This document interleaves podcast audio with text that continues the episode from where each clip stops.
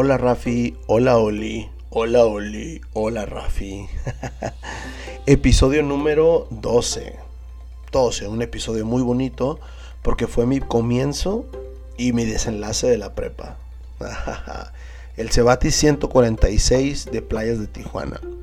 Como les comentaba en el, episodio anterior, eh, cursé mi primer semestre en, la, en el turno despertino. Y fue, fue diferente. Nunca había ido a la escuela tan tarde. Entonces este, fue algo diferente. Para mi primer día en la, escuela en la mañana, eh, coinciden con que había, estaba el Braulio. ¿Quién más estaba? Estaba el Rubén, exacto, mi amigo. Eh, ¿Quién más estaba? Estaba la Carmen, estaba Katy. Eh, ¿Quién más había? Ah, no me acuerdo. Pero sí había como 5 o 6 personas que iban conmigo a la secundaria y yo me incorporé a, la mañana. Y la verdad también llegué a un, llegué a un, a un salón de, de clases muy, pero muy, pero muy carrilla. La verdad. me acuerdo mucho, ahí conocí a mi, a mi gran amigo Irán, al Chawis, y luego conocí a Alfonso Delgado, al Frijol, Em, conocí a alguien también muy importante para mí, fue el Gerardo Iribe, el Jerry. ¿Quién más? Ah, pues ahí en esa etapa también conocí a mi, a mi primera noviecita ya formal, que fue Blanca. Em, pero vamos, vamos platicando los primeros días. Me acuerdo que los primeros días fue algo diferente porque yo venía con el ambiente y, y hasta cierto punto la, la onda o la cura de la gente de la, de la tarde éramos más grandes, la mayoría de todos tomaban. Yo ni en cuenta con el alcohol. La verdad que no tomaba absolutamente nada. Eh, y el primer día fue como, ah, este cabrón, no me acuerdo cómo me empezaron a decir, pero no me acuerdo, me pusieron otro sobrenombre, pero desde el primer día me, dijeron de cosas, ¿no? Eh, a poco rato, eh, Braulio sabía que yo jugaba básquetbol, me invitó a jugar en una de las tercias y de ahí se armó, ¿no? De ahí empezamos a jugar como a la semana, dos semanas, mi amigo Alfonso, eh, pues obviamente me vio moreno y me dice, eh, negro, que no sé qué, y pum, volteo. Yo, ¿cómo me dijiste? No, pues negro. Digo, no, a mí nadie me dice así y nadie me da sobrenombres. A mí se me hacía muy conocido por el lado del karate. Alfonso se me hacía muy conocido por el lado del karate. Y él sí me conoció, él me dijo, tú entrenas karate, ¿verdad? Y le dije, no, pues sí. Me dice, es que yo ya te conocía pues yo ese día me quería pelear con él, ¿no? Yo le dije que, no me volviera a decir eso porque yo le iba a poner unos madrazos. Pues él se rió nada más y, ya no hicimos nada, ¿no?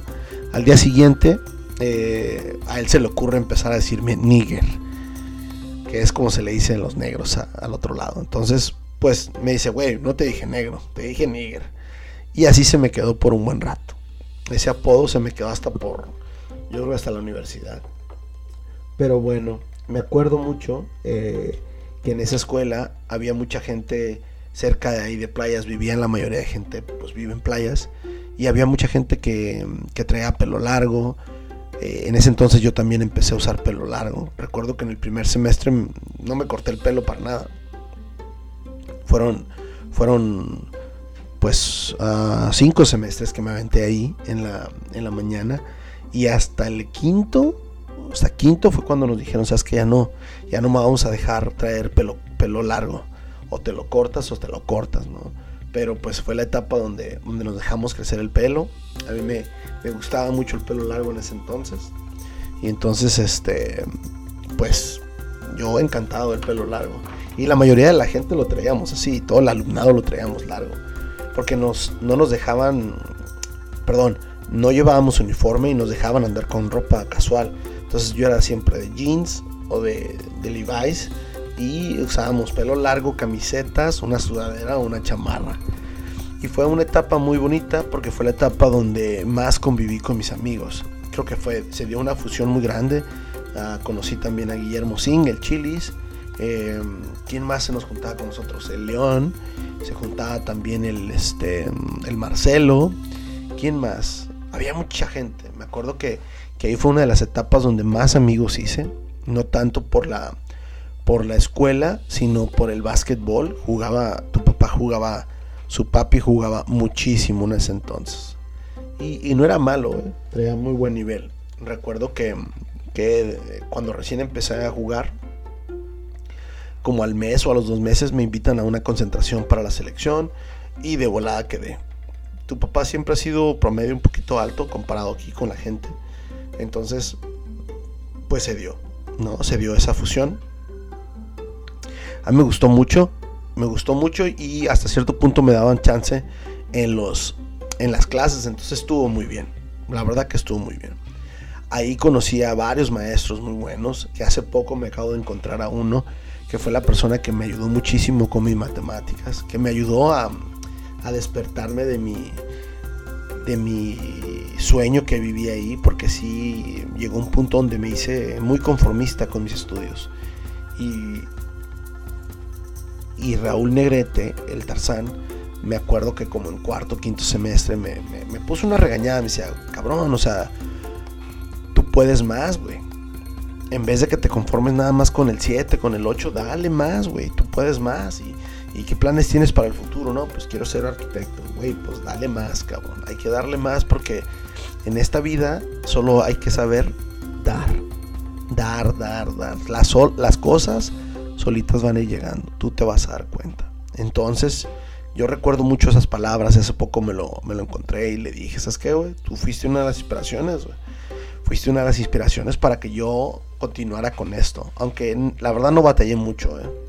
Sí era un bagazo, era un bagazo en el aspecto que salía de aquí a las 6, 6, 15 y regresaba veces hasta las 2, 3 de la mañana. Eh, porque sí me la pasaba en la calle, me la pasaba con mis amigos. Eh, en esa etapa conocí también a, a, Eric, a Eric Pasapera, que fue un, es, todavía un gran amigo.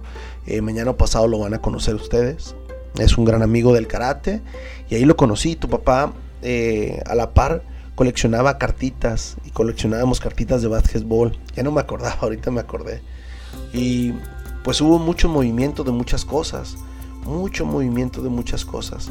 Eh, empecé a descubrir muchas cosas, mis amigos tenían carro, entonces eh, nosotros íbamos, salíamos del receso, teníamos media hora para el receso, pero nos tomamos como dos horas siempre tomábamos más tiempo, faltábamos mucho a la escuela o a las clases y siempre, siempre Rafi y Oli me la, me la pasaba muy divertido con lo que era el frijol, con lo que era el, chilis, el memo, con lo que era Irán, con lo que era León, con lo que era el Chicho, ya no me acuerdo ahorita del Chicho. Pero bueno, todo muy bien, la verdad que, que, que muy bien. Ahora ahí surge una etapa muy bonita porque ahí es donde descubro yo el Cayuquembo. Va, les voy a dar como una introducción nada más del Cayuquembo, pero el siguiente, el siguiente episodio les voy a hablar más. Eh, como les comenté, eh, Frijol, el, Alfonso, Alfonso Delgado, me invita varias veces a varios, a varios torneos de San Diego y de Los Ángeles. Y me fui, yo ya no, yo ya no entrenaba casi con Ramón, con el maestro Ramón Yucupicio, entonces me fui de freelancer. Y este, pues me gustó mucho. Y allí descubro al gran master Randy Alou lo veo y veo un cayuquembo muy hermoso, muy, muy, muy hermoso. Eh, y, a mí me interesa mucho ese, ese tipo de estilo. Cuando yo voy y hablo con él, eh, me da sus, sus tarifas y me da sus precios, pero eran pura clase privada. Y la verdad en ese entonces no tenía, no tenía mucho, mucha solvencia. Entonces eh, no pude ir a, a tomar clases con él. Ahorita me estoy acordando que les tengo que platicar el episodio cuando fui con tía Ceci a, a Compton. ¿ok? Es que ese va a ser el número 13. Y lo que hago es hablo yo con el Alfonso y le digo, hey cabrón, debe de haber algo acá en Tijuana, una región, algo, algo, yo le llamo región 4, Cayuquembo región 4. Y me dice, sí, güey, ahí está, ahí están los Lugo, esos güeyes son los que hacen Cayuquembo. Ahora yo no sabía que había otras personas que era Delgadillo, Rodolfo Delgadillo pero pues se dio eso con los Lugo. Y ahí fue donde yo ya conozco a Eric. Eh, Eric no, lo conozco por, por medio del frijol y ahí tenemos una muy buena relación. En el siguiente episodio de, de, de que va a ser el 14, em, les voy a platicar toda la historia de Cayuquembo, de cómo entro, cómo me reciben, cómo fue todo el cambio de arte marcial, porque sí fue un cambio total. ¿Va? Los quiero mucho, mis amores. Un besote. Ay, en esta ocasión Rafi anda un poquito malita. Rafi, seguiste la tradición de tu papi. En este episodio, Rafi se fracturó su manita. Va a durar seis semanas, eh, no, cinco semanas con su, con su yeso de su mano derecha. Ay, Rafi, hablé contigo, me dijiste, papi, no te preocupes, estoy bien, todo va a estar bien, papi. Me dio muchísimo, muchísimo sentimiento, Rafi, poder hablar contigo y sobre todo escucharte tan, tan madura, mi amor. Te mando un beso, mi Rafaela. Olivia, un beso, no sin antes despedirme de puño y explosión. Les mando un beso, mis amores. Bye.